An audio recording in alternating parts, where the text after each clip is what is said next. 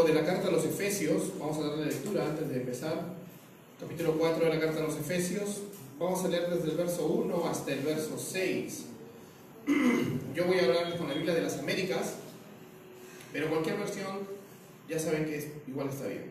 Y dice así: Yo pues, prisionero en el Señor, os ruego que viváis de una manera digna de la vocación con que habéis sido llamados, con toda humildad y mansedumbre con paciencia, soportándoos unos a otros en amor, esforzándoos por preservar la unidad del Espíritu en el vínculo de la paz. Hay un solo cuerpo y un solo Espíritu, así como también vosotros fuisteis llamados en una misma esperanza de vuestra vocación, un solo Señor, una sola fe, un solo Dios, un solo bautismo un solo Dios y Padre de todos, que está sobre todos y para todos. Amén. Inclina tu rostro, por favor, vamos a hacer una oración. Amado Señor, gracias por tu misericordia, Padre Santo. Tú moriste por nosotros, Señor, y nos has llamado a un llamado glorioso, Señor. Queremos aprender hoy día, queremos ser desafiados para poder ser cristianos verdaderos, Señor, que viven dignos de ese llamado que tú has tenido para con nosotros. Gracias, Dios mío, enséñanos, háblanos a través de tu palabra y tu Espíritu Santo, Señor. Gracias, en el nombre de Cristo Jesús. Amén. Amén. Bueno, para empezar, el apóstol Pablo nos había estado hablando en los últimos eh, capítulos, ¿no? Acerca de que, ¿quién es el soberano en la salvación? ¿Quién es el soberano en la salvación? Tú escogiste a Cristo y tomaste una decisión por Él, porque Él te escogió primero como dice primera de Juan capítulo 4, nosotros le amamos porque nos amó primero. Y eso es maravilloso, la verdad. Eh, muchas veces este, escuchamos ejemplos a ver en la tele, por ejemplo, de, de corrupción. No sé si han escuchado últimamente ejemplos de corrupción, por ejemplo, de congresistas o de políticos, que creo que es cosa de todos los días ya. Lamentablemente, no debería ser así. Pero los cristianos estamos aislados de todo y permitimos que los hijos de Satán se apoderen de todas las esferas, ¿no? Bueno, entonces hemos escuchado este tipo de cosas y decimos, mira, este tipo que ha estado acosando a una chica por WhatsApp, ¿se acuerdan que salió hace poco? No es digno de ser un padre de la patria, no es digno de ser un congresista de la República, ya que este cargo debería implicar un gran, alto deber de ética, ¿no? Una alta ética de parte de estas personas. Tú dices, hey, ese tipo no, no, no pasa nada, no debe ser congresista. O de repente sale por ahí, tal alcalde estuvo metido en casos de corrupción y tú dices, era de esperarse, ¿no? Ese, ese alcalde o ese hombre no era digno del puesto. O encuentran al gerente de una empresa grande, particular, cuando ya no del Estado, igual, con casos de lavado de activos, y tú dices, mm, este empresario no era digno de ser el gerente de esta empresa. Mucha bendición para un corazón tan corrupto. Y es fácil decirlo, ¿no? Entonces, eh, nosotros tenemos un estándar humano acerca de lo que es la dignidad o de ser digno de algo, ¿no? Pero el Señor Jesús nos ha hablado un poco diferente. Para los cristianos, ser dignos del llamamiento no es solamente ser éticamente buenos, sino varias características que vamos a ver acá. Él dice, primero, yo pues Pablo, prisionero del Señor. El apóstol Pablo te estaba escribiendo de una cárcel. Wow, ¿te imaginas desde una cárcel? Y las cárceles en ese tiempo no eran nada cómodas como las de ahora no lo son. Y, y eran peor que las de ahora. Las cárceles que, que lamentablemente existían en el tiempo del apóstol Pablo eran terribles. Hace poco vi un documental también, más o menos, por ejemplo, había un espacio, hasta acá más o menos, de unos 40 centímetros, que lo llenaban de agua. ¿Dónde te ibas a sentar? No había donde te sientes.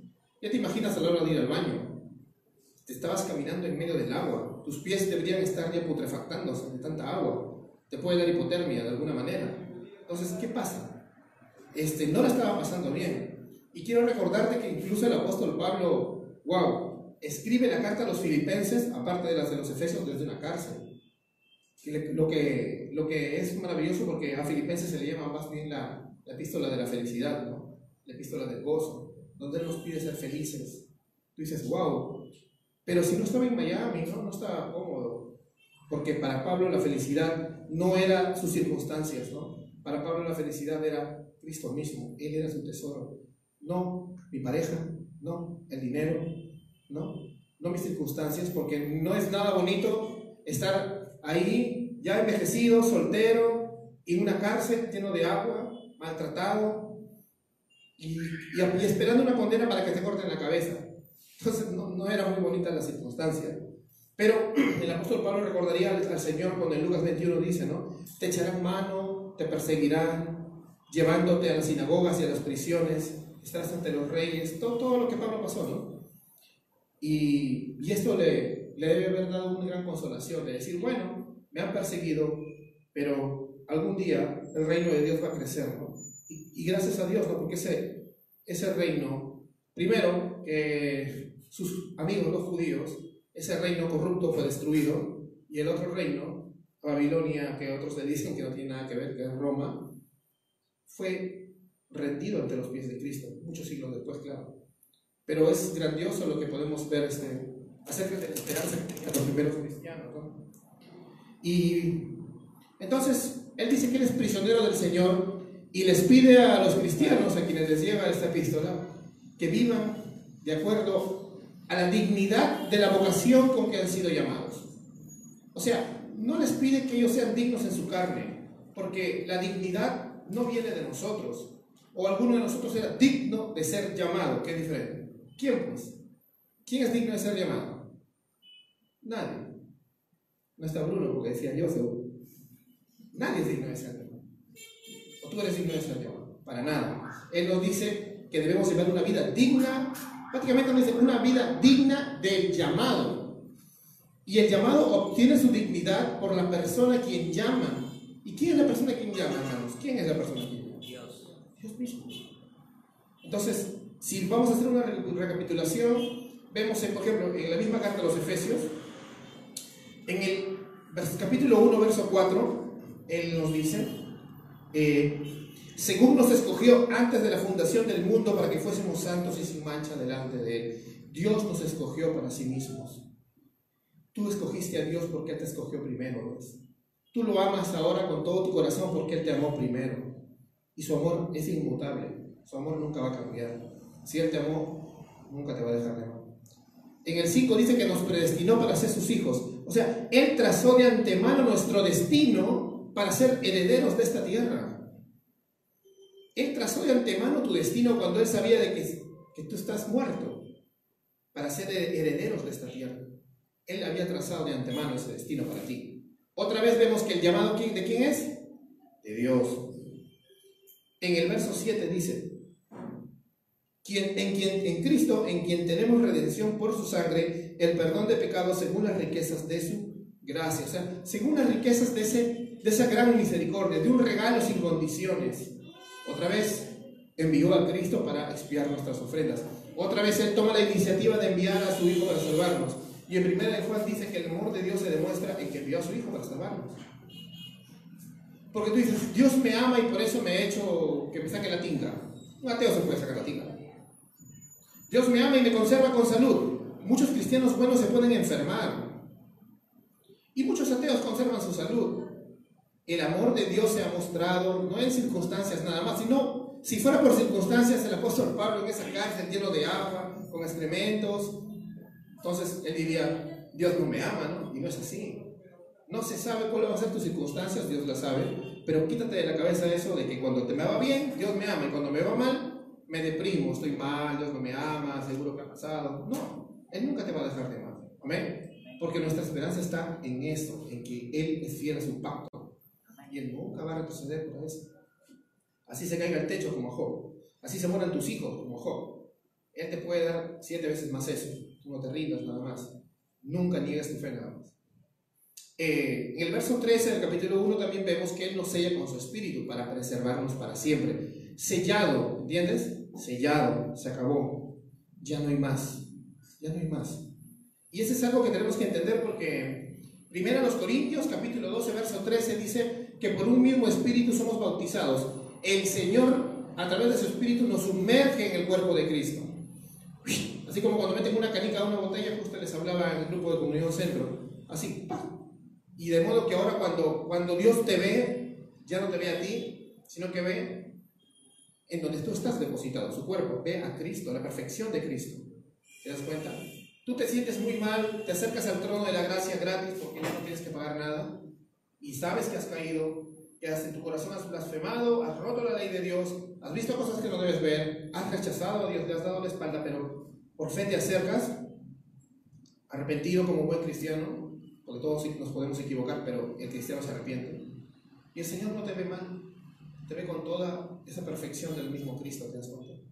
Esa es la gran, maravillosa doctrina de la justificación por la fe. Por la fe el Señor nos ha salvado y ahora es nuestra identidad. Y esos momentos, para un cristiano verdadero, no para que juegue con la gracia sinvergüenzamente, pero esos momentos cuando un cristiano está triste por su pecado y recuerda esos momentos de caída, esos momentos eran simplemente momentos en los que la gracia de Dios se manifestó con más poder sobre tu vida. Porque fácilmente te dejaba y te, a que te pudras y te volvías ateo y que, ¿no? Ah, anda nomás, te entrego a tus pecados, anda y hasta que te desaparezcas. No, al Señor le ha placido ir por ti, porque Él deja las 99 ovejas y va por la que se perdió. Amén. Capítulo 2, en el verso 7, seguimos viendo a, Dios siendo el que toma la iniciativa. Ah, dice, para mostrar, el Señor, para mostrar en los siglos venideros las abundantes riquezas de su gracia, su bondad para con nosotros en Cristo Jesús. Él promete pasar una eternidad aumentando nuestra alegría, aumentando nuestro gozo en en Él. Él quiere aumentar tu gozo. Él quiere que tú seas más feliz, pero que seas feliz en Él. Compara el, glorioso tesoro eterno de Dios, como hablamos, se acuerdan en el sermón del capítulo 1. Somos totalmente bendecidos ya. Pero compara, tienes acá la bóveda de Oxatán así abierta, así, y luego te ponen acá un, un billete falso de monopolio, tú te vas por el billete falso. Pero ¿cómo somos nosotros que siempre hacemos esto, no? Y imagínate ahora la gloria eterna del Señor, la gloria eterna de Cristo. Acá y acá las inmundicias del pecado que te solamente te prometen una pequeña felicidad temporal, una alegría porque ni felicidad es, y tú eres... No es así. No debemos este, despreciar este, este gran llamado del Señor. Él te promete una eternidad aumentando tus riquezas de felicidad y gozo en Él. Él quiere más para ti. Dios ha planeado más para ti. Pero tú dices, no, prefiero una religión que me diga que yo salgo por mis obras, porque ahí me siento seguro. ¿Sabes por qué te sientes seguro? Porque te mides hasta dónde tú puedes llegar. Pero acá no, acá simplemente te dice, ven y toma gratis del agua de vida eterna. Otro dice, no, mejor prefiero acá porque acá me dicen que voy a ser rico. Y si te mueres, no sirve de nada. En cambio, acá te dice, vas a ser más rico todavía, pero rico en felicidad. Así tengas miles, feliz. Te vas a la quiebra, feliz. Te va más o menos, feliz.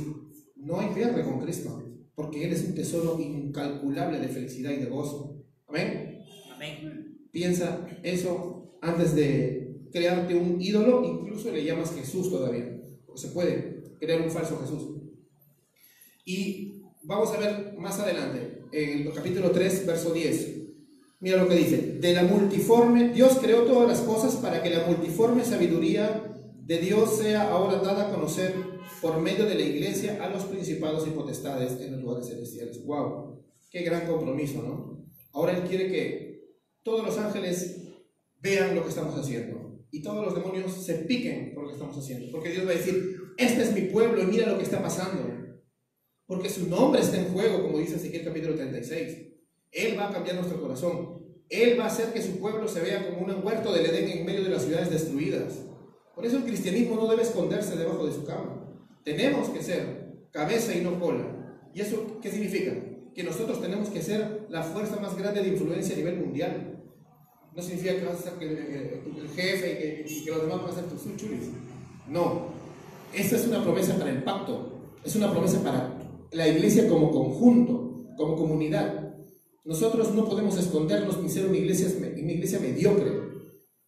Y eso empieza por varios puntos. Empieza desde nuestro compromiso con nuestra iglesia local. ¿Te has puesto a pensar en los últimos meses qué tan comprometido estás con la labor, con la misión de Dios en el mundo? O sea, ¿qué tan comprometido estás con, con la iglesia local? Si eres aquí eh, miembro de Gracia Urbana, ¿qué tan comprometido estás? No, que si voy a todos los cultos, dice. Nada más. Hermanos, necesitamos, o sea, para ser unidos necesitamos ser algo que te va a parecer así, eh, que yo casi no lo digo, pero te lo voy a decir en un contexto bíblico. Necesitamos unción de lo alto. Necesitas ser, orar por ser lleno del Espíritu Santo. Eso. En Hechos capítulo 4 vemos que la iglesia oraba y el Espíritu descendía y ellos tenían valentía para predicar el Evangelio. Y eso necesitamos, hermanos. Unción de lo alto. Una iglesia llena del Espíritu Santo es una iglesia poderosa. Es una iglesia con familias fuertes. Es una iglesia con hombres fuertes. Justo estamos haciendo reuniones también con los varones. Eh, implica muchas cosas que van más allá solo de la doctrina de salvación o de la escatología. Van más allá de las formas de organización. Porque de repente hacemos una iglesia súper genial en formas y lo superamos a Lakewood y, a Hilson Church y somos débiles. Podemos ser muy débiles. Nos hace así Satanás y nos va y nos bota. También podemos ser una iglesia más cabezona que la iglesia de Richard Pratt, un gran teólogo, o, o de Sproul, y somos débiles, porque todo lo tienes en el papel, pero eres un debilucho espiritual. Igual Satanás te agarra como una canica. Entonces, nos estamos enfocando de repente en, en otras cosas, ¿no? O mucho en esto, mucho en esto, y tampoco te digo que necesitamos un equilibrio, que necesitamos vivir, vivir de acuerdo al llamado digno. A ver, bacán. No, necesitamos vivir conforme al llamado digno que el Señor nos ha tenido. Genial. ¿Y, sí? ¿Y cómo es el llamado que, que el Señor nos ha tenido? Primero, hermanos, es no tener una mente mediocre. Si no tienes compromiso con tu iglesia local, estás es como que estás en automático nomás. Ahí voy, ahí voy. No. Si no tienes esa misma mentalidad fuera de la iglesia local para con el mundo, ¿qué mentalidad tienes? Predicas el evangelio, estás mostrando a Jesús, estás mostrando a Jesús, no, no haciéndote el religioso, no, pastor, no se preocupe, yo no tomo, yo no me hago tatuajes, no se preocupe, no. Mira, realmente estás perdonando, amas a tu enemigo, bendices al que te maldice, ¿ah? o de repente no perdonas, viene una persona con la cual has tenido diferencias y te cruzas la calle para no hablarle. Mira, esos detallitos nada más. ¿ah? Yo he visto que hay gente que estudia teología a niveles buenos y son unos resentidazos. Y he visto también gente que serían mejores que los coaching mundanos, ¿ah? una gente que, gente que puede hablar muy bien, que puede convencer a mucha gente, pero son igual unos resentidazos, son muy débiles. Porque no estamos buscando ser llenos del Espíritu Santo. Porque ser lleno del Espíritu Santo no te va a traer cosas desordenadas a tu, a tu vida. Te va a traer, ¿recuerdan Gálatas capítulo 5? Amor. Amor sin condiciones. Paz. Vas a ser un pacificador. Ya no el que busca el problema y el pleito. Y eso te lo digo por experiencia. Amor sin condiciones. Benignidad, Amabilidad, ¿qué nos cuesta ser amables? Dominio propio. Paciencia, que es algo que nos hace falta todos los días, pero no todos. Paciencia. Y con eso vamos a conquistar las esferas que están afuera. ¿O tú estás pensando realmente ganar a todas las personas de la empresa donde trabajas? ¿O nunca les hablas de Cristo? Del colegio donde estudias, de la universidad donde estás, de tu entorno de amigos. No, que yo no junto con mis amigos mundanos de ahí. ¿Cómo lo vas a ganar? Si no eres luz en medio de las tinieblas. No te digo que participes de sus pecados, pero como decía Dietrich Bonhoeffer, un teólogo alemán que murió como mártir en la Segunda Guerra Mundial, nuestro trabajo está en el territorio enemigo. Ahí donde supuestamente tú dices que está el diablo, ahí está tu trabajo. Porque ¿cómo le vas a evangelizar a la gente si eres aislado? Necesitamos entonces una mente, una mente de conquista, una mente que sabe que la iglesia va, va, a reinar y va a vencer y va a conquistar la tierra? ¿O crees realmente, mira, somos una iglesia reformada? ¿Tú crees que Dios es soberano en la salvación? ¿Crees que el Evangelio es poder de Dios? ¿Crees que si siembras la semilla del Evangelio, Dios va a obrar? ¿Ves? Pero no tienes una mente de conquista.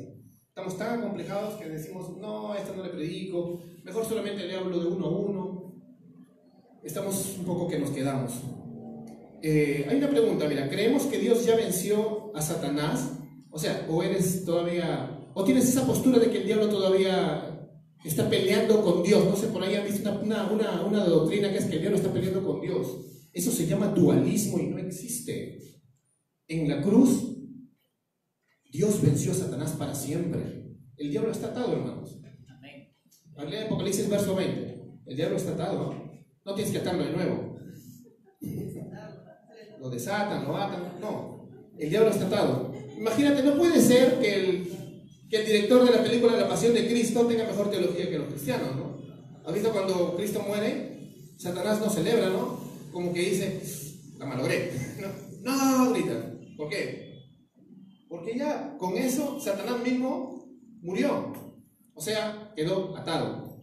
No significa que no haya actividad demoníaca, pero no es Satanás ya el amo del mundo, como lo era antes de la cruz. Antes de la cruz todos eran paganos, ¿te acuerdas? No, hay ni un cristiano. Por ahí había Melquisedec. Pero ahora, imagínate, a nivel mundial, ¿cómo es que la iglesia puede conquistar rápidamente tantos sitios? ¿Cómo a través de la historia, con sus errores y todo, la iglesia ha podido avanzar tanto? Porque Satanás está atado, pues. Porque Satanás está atado. Entonces tú puedes elegir, quiero vivir una vida digna de nuestro llamado, siendo valiente, o ser un muerto. Porque un cristiano que la verdad no vive con como es digno de ser del, llamado que el Señor nos ha hecho, está muerto. Y el Señor no busca hombres y mujeres muertos. El Señor está buscando hombres que le sirvan, que dejen todo. Hermanos, como dice el apóstol Pablo, nuestra batalla no es contra carne ni sangre, ¿no? sino contra principados y potestados de las potestades de las regiones celestes. Y acá voy a... Primero dices que Satanás está atado, ahora me vas a decir que tenemos que hacer guerra espiritual con cadenas, seguro. No, no, no, no, no es eso. Date cuenta tienes que orar. ¿Cómo está tu vida de oración? ¿Qué tan profunda es tu vida de oración? Esta es una batalla y esta puede ser la última oportunidad que tienes para servir al Señor. Tú no sabes cuándo te vas a ir. Puede ser la última oportunidad que tienes para que tus amigos sean salvos. No sé, si, no sé tú, pero algunos acá en la iglesia ya saben, ¿no? Yo tenía un amigo, lo llevaba a la iglesia cuando estábamos en, en la iglesia La Puerta, donde yo estaba antes. Yo lo llevaba, a veces salíamos a cantar los sábados y siempre estaba ahí. Y un día lo descuidé porque me llené la cabeza de teología y me, la verdad estudié mucho, gracias a Dios por eso aprendí bastante, pero descuidé el discipulado, no lo discipulé más. A pesar de eso, él venía solito a preguntarme, porque estaba en el mundo todo, pero la semilla cuando tú la siembras no queda vacía. Y un día murió, murió en el 2015. Y a mí me, eso fue un antes y un después, me, me impactó. Me dejó pensando este, casi cinco años que le metí estudiando hasta de forma autodidacta incluso, aparte del seminario Karen donde estaba, eh, no sirvió de nada. Se murió. Ahora, yo tengo la esperanza de que, de que está con el Señor porque tuvo, bueno, murió de una manera un poco difícil, fea, y tuvo más o menos un mes como para repetirse. La semilla cuando está sembrada no, va, no queda sola. Pero me pongo a pensar, qué mediocre que soy. ¿no? ¿Dónde quedó todo lo que estudié? No sé, de repente si hubiera sido yo un hermano más humilde, que no sabía mucho, hubiera estado ahí atrás, no, atrás, atrás. Ahora no te digo que no estudies, no te digo eso, porque si no, ¿a qué Dios vas a adorar si no lo conoces bien a tu Dios? Pero eso sí te digo, ¿no? No permitas que se te enfríe. Yo era un muerto entonces, un muerto cabezón.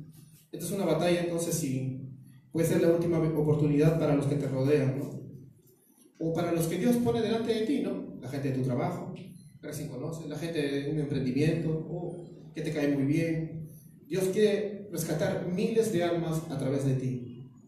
Recuerdo el jovencito Evan Roberts, un jovencito que vivió en el avivamiento de Gales en 1904. Un jovencito que tú dirás, qué alucinante que eres Evan. Ay, este muchacho dirías, ¿no? Evan estaba orando para que Dios le dé 100.000 almas. En un tiempo sin redes sociales, en 1904 no había nada. Ni teléfono, ni televisión, ni radio, ni nada. Y tú dirías, Evan, sé realista, ¿no? ¿Cómo vas a pedir 100.000 almas? En seis meses se salvaron las, 6, las 100.000 almas. Claro que fue como una piramidal, ¿no? Él evangelizó 14 personas, luego estos fueron a sus iglesias, porque eran de diferentes iglesias, y hubo un promedio de 108 pastores involucrados en lo que se llama el avivamiento de Gales. ¡Wow! Y Dios concedió 100.000 almas. No, él armó una mega iglesia de 100.000 personas, ¿ves? pero sin alma, y sin mil almas se salvaron en su ciudad. Más o menos el 10% de lo que sería la población de Trujillo ahorita. Es poquito, ¿eh? Pero es bastante. Tú dices, ah, es poquito, solo el 10%. ¿Y tú cuántas almas estás rescatando? El Señor te está usando para la salvación de cuántas almas. Dime. Y pregúntate. Y si es ni una, ¿estás cumpliendo la gran comisión? No, es que no depende de mí, depende de Dios, dices. Pero no, mentiras, no estás discipulando. Estás evangelizando de repente, ¿ah? Sí, le hablas de Dios, pero no le discipulas, no estás atrás de Él. Hay una labor pastoral que no solo es de los pastores, la labor pastoral es de toda la iglesia. Tenemos que discipular a las personas. Amén. Bueno, seguimos. Esta es la introducción. Soportándonos unos a otros en el amor del Señor. Vamos avanzando ya. Eh, parte de esta respuesta es que tenemos que soportarnos unos a otros. Y no sé si entiendes como el apóstol, pero mm, soportándonos no es ay, bueno, voy a tener que soportar al hermano este, bueno, ah, que tal, hermano, bendiciones. No, no, eso no es soportarlo. Das cuenta, soportarlo es dos cosas. Tolerar sus diferencias contigo, porque las tenemos, somos seres humanos y todos tenemos diferencias. Y otra es de soporte. Estamos así los dos. Somos una cadena, de una concatenación. ¿Somos un cuerpo o no somos un cuerpo? ¿Qué dice acá? Que somos un cuerpo. Entonces tenemos que soportarnos unos a otros por, por, por cumplir en amor, dice. En, el, la misma, en la misma carta, en el capítulo 1 dice, en amor habiéndolos predestinado. Y acá dice que soportándonos en amor, con ese mismo amor sin condiciones que Cristo escogió salvarte cuando tú no te lo merecías, tú tienes que soportar a tu hermano. No tiene que haber ni el 1% de queja contra tu hermano. Y si tu hermano es un espeso, ora por él, pues. Pero muchas veces no te cuenta. ¿Cuántas veces tú eres el espeso? que no le caes a otro. Piénsalo. O sea, date cuenta, ¿no? Como Dios te soporta a ti. Todas, todas, todas, todas te soportan. Por amor de sí mismo, porque Él es amor. Porque Él es la fuente de todo el amor. Y tú no lo puedes perdonar a tu hermano. Y te hablo también de otra forma. Y no lo puedes soportar, porque a veces a ti directamente no te ha hecho nada. Sino que tú lo observas nomás y dices, ay, este padre. ¿no? Pasa, ¿no? Pasa. Y Satanás nos puede susurrar al oído, mira, ¿no? Este hermano. Este hermano. Así, ¿no? Cualquier cosita. Y nosotros no le estamos haciendo caso. Sí, le estamos haciendo caso. Y a veces ni siquiera significa que tú has murmurado de él, ¿no? Pero en tu mente sí ha venido, ¿no? Ya decidiste no decirle a otro hermano, mira este hermano, ¿no? Mira el pastor predica con patrones con hueco. No sé. Pero en el fondo de tu corazón lo estás diciendo. O mire ese hermano, ¿por qué se pone así? ¿Por qué se viste así? ¿Por qué viene a tarde siempre? No sabes si de repente le está pasando algo. Pregúntale, pues, ¿no? Pregúntale. De repente trabaja los domingos y sale a las 7 y nosotros empezamos a las 6, pero igual viene. No, no lo sabes. Hay que, hay que ser sinceros con Dios y con nosotros mismos y obedecer la palabra. Porque parte de ser eh, dignos del llamamiento es evidenciar que somos hijos del que llama. Y Él nos soporta, debemos soportarlo. Dice, con mansedumbre, soportándonos con paciencia los unos a los otros en amor, solícitos en guardar la unidad del Espíritu en el vínculo de la paz. ¿Somos pacificadores? ¿Estás buscando pacificar la iglesia? ¿Estamos tratando de ganar al hermano que no sabe con, en paz? ¿O antes en guerra? Yo te digo porque yo tengo un carácter algo así. Me gusta solucionar las cosas rápido. Y a veces he sido un poco, ¿no? Si la puerta no abre, le quiero patear. Pues. Pero no espero que venga el cerrajero, así, no, por mí me la, la un, patadón. Pero no debe ser así, ¿ves? Me he arrepentido muchas veces de eso. Y ahora que soy pastor me pongo a pensar, no sirve de nada eso. A mi hermano yo no le puedo reparar como si fuera un televisor viejo, hacia manazos, ¿no? No lo puedo, tengo que soportarlo, aprender de él también aprender de mi hermano. Y en medio de esa, que yo supongo, corrección que le estoy haciendo, porque de repente yo sí tengo la razón, ponte, suponte, incluso le hago una corrección con las escrituras con amor, voy a aprender bastante de él. Voy a aprender bastante de él. Entonces, eso tenemos que entender. ¿Qué es la unidad en el vínculo de la paz? La unidad cristiana tiene dos aspectos. Uno que es que ya está, Cristo oró por eso y Dios obedece, perdón, este, escucha la voz de su Hijo, ¿no? y hace esto. Y dos, una unidad que fluye del Espíritu Santo. Nosotros no somos unidos, nuestra, nuestra unidad cristiana, nuestra amistad, no viene solamente de porque, bueno, somos una familia y estamos ahí juntos, ¿no? Porque los ateos pueden hacer eso, ¿no? Hacen un grupo de camaradería y se llevan bien, ¿no? O de repente tú te llevas muy bien y te sientes una familia con la gente de tu chamba, ¿no? Y no es malo, ¿ves? Pero nuestra, nuestro amor no puede estar basado en eso, ¿ves? Tiene que fluir del Espíritu Santo y de las Escrituras. Así es como cuando le decía a los, a los hombres, y también le dije a, a los matrimonios, ¿no? Yo amo a mi esposa, no solamente porque nos queremos, porque estamos así, sino porque hay un pacto con Dios. Primero un pacto hecho en el altar, donde yo y ella hemos hecho un pacto con Dios horizontal, ¿no? Ella conmigo, hemos hecho un pacto con Dios, basado en un pacto vertical de Dios con su iglesia, como dice Efesios capítulo 5, verso 25. Y basado en ese pacto, de que Dios es incondicional y fiel a su pacto, y ama a su iglesia, yo amo a mi hermano, ¿ves? Porque Dios lo ama, yo no puedo aborrecer al que Dios ama. Llamándome parte del cuerpo. Mi, mi, la mano derecha no puede odiar a mi mano izquierda. Mi oreja no puede odiar a mi ojo. Estamos dentro del mismo cuerpo y estamos dentro del mismo pacto. Entonces, nosotros tenemos que estar unidos en el vínculo de la paz a través del Espíritu Santo. Si tú te pones a orar conforme a las Escrituras y dejas fluir el Espíritu en tu vida, siempre te va a llevar al perdón, siempre te va a llevar al amor. Y eso es lo que tú tienes que hacer. Humildad y mansedumbre. Lo primero que tienes que hacer es ser humilde. Porque para tener tolerancia y soportarte, tienes que ser humilde. Porque una persona que no es humilde, bien difícil que aprenda a soportar. Un, un orgulloso no soporta a nadie. ¿Y cuántos de acá luchamos con el orgullo todos los días? Amén. Tenemos que luchar con eso. De repente, mira, puedes que llegues al nivel y digas, pero yo en la iglesia soporto a todos, todos son mis amigos y yo me llevo muy bien. Pero en tu trabajo, en tu escuela, en la universidad, uy, tus amigos dicen, uy, no, el hermano, el Juan Juanito es un gruñonazo, ese pata es recontra, enojón. Pero en universidad, en, en la iglesia para sonriente. Pero tu trabajo, ¿cómo eres? O tu familia, ¿cómo eres? Entonces, no tiene que ser una careta religiosa, tienes que llegar a ese nivel y para eso tienes que humillarte delante del Señor. Mira, un cristiano que realmente sabe lo que es humillarte delante del Señor, sabe llevarse con los demás. Porque ¿de qué vas a ser orgulloso si ya sabes quién eres? Conoces lo que dice la Biblia de ti, ¿no? ¿Qué es lo que dice la Biblia que tú eres? Pecador salvado por gracia. Sí, estás en las manos de Cristo, Él te ama, eres su hijo por adopción. ¿Y eso te hace enorgullecerte? Mm, mira, si la doctrina real, bíblica, de que somos hijos del rey te hace enorgullecerte, no eres cristiano. Porque somos hijos del rey por adopción. Cristo es el hijo del rey. ¿Te imaginas que adoptes un niño o el rey adopta un niño y cuando crece es un déspota y ni siquiera el hijo carnal del rey sea, ah, es un déspota y el niño adoptado es un déspota? ¿Tú qué dirías? Mm, ¿no? Malagradecido encima, ¿no? Pues tú no debes ser así. Tú eres hijo por adopción en Cristo Jesús y debes ser una persona que lucha contra el orgullo todos los días. Amén.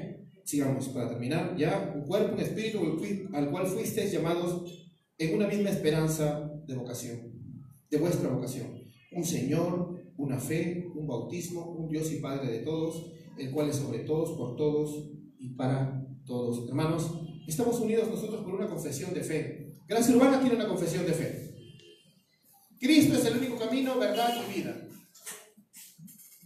Es más, estamos unidos a todas las demás iglesias cristianas, porque no podemos bajar el estándar, ¿ah? no se puede bajar el estándar. Pero estamos unidos en que somos trinitarios, creemos en Jesús. ¿Has escuchado el credo de los apóstoles que hacemos acá en la mañana? Ya, en eso estamos unidos. No, pero ese hermano cree en el rato y nosotros no. Pero eso no condena a nadie, pues. Al final todos creemos, Cristo vuelve, ¿ves? Cristo viene. Y en eso estamos unidos. Ahora, igualito podría decir otro hermano, pero nosotros creemos que hay que venir a la iglesia con corbata. Entonces nosotros estaríamos ahí excomulgados ya, ¿no? Pero no es así, porque le diríamos, hermano, estamos seguros en Cristo Jesús, no por obras. Y el hermano diría, sí, ¿eh? sí yo también creo que no es por obras. Pues estamos unidos. Hay temas no fundamentales que no nos pueden separar. Y eso tenemos que experimentarlo orando y viviéndolo, no solamente teniendo en el papel la doctrina de la tolerancia. Entonces estamos unidos en un Señor, una fe, un bautismo. Eh, gracias a Dios por esto, ¿no? Porque el apóstol Pablo, inspirado por la palabra, inspirado por el Espíritu Santo, nos ha enseñado entonces que debemos vivir conforme a ese llamado tan grandioso que nos ha hecho Dios, entendiendo que el que nos ha llamado es grandioso, es, grandioso, y Él quiere que tú seas feliz.